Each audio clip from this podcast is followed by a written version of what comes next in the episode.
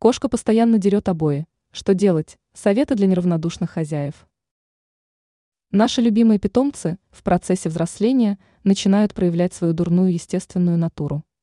Постоянная порча мебели, попытки что-нибудь интересное украсть со стола и самое раздражительное – точение когтей, а стены оклеенные обоями.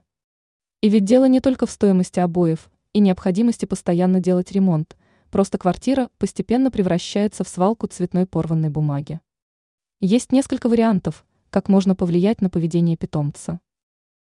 Обработка обоев. В любом зоомагазине вам дадут консультацию, на какие запахи и ферменты у кошек существует стойкое отторжение. Вариант, безусловно, действенный, особенно если человеческое обоняние не будет распознавать эти запахи, но питомец может начать вести себя неадекватно и переключить энергию на другие вредности. Воспитание – это действенный, но очень долгий по времени метод. Дело в том, что пугать и орать на питомца нельзя, от этого станет только хуже. А вот каждый раз выражать свое недовольство рядом с местом, где кошка подрала обои, очень даже эффективно. Игрушки для точки когтей. Все-таки в большинстве случаев справиться с этой кошачьей привычкой немыслимо – поскольку точить когти для кошек естественно, как и для человека стричь ногти и ходить к парикмахеру.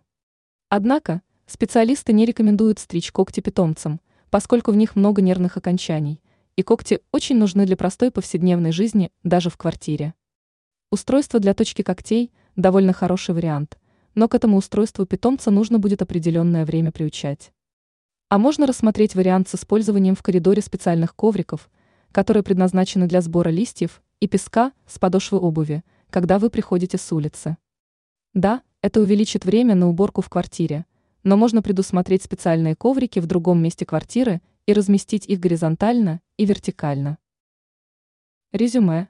Важно помнить главное – стрижка, и не дай бог удаление у питомца когтей. Это самый антигуманный вариант решения вопроса. Как вариант, можно регулярно ставить на когти специальные силиконовые колпачки. Но выше уже сказано, когти нужны кошке для повседневной жизни, и это плохой вариант. Ранее мы уже писали о том, как отучить питомца царапать мебель.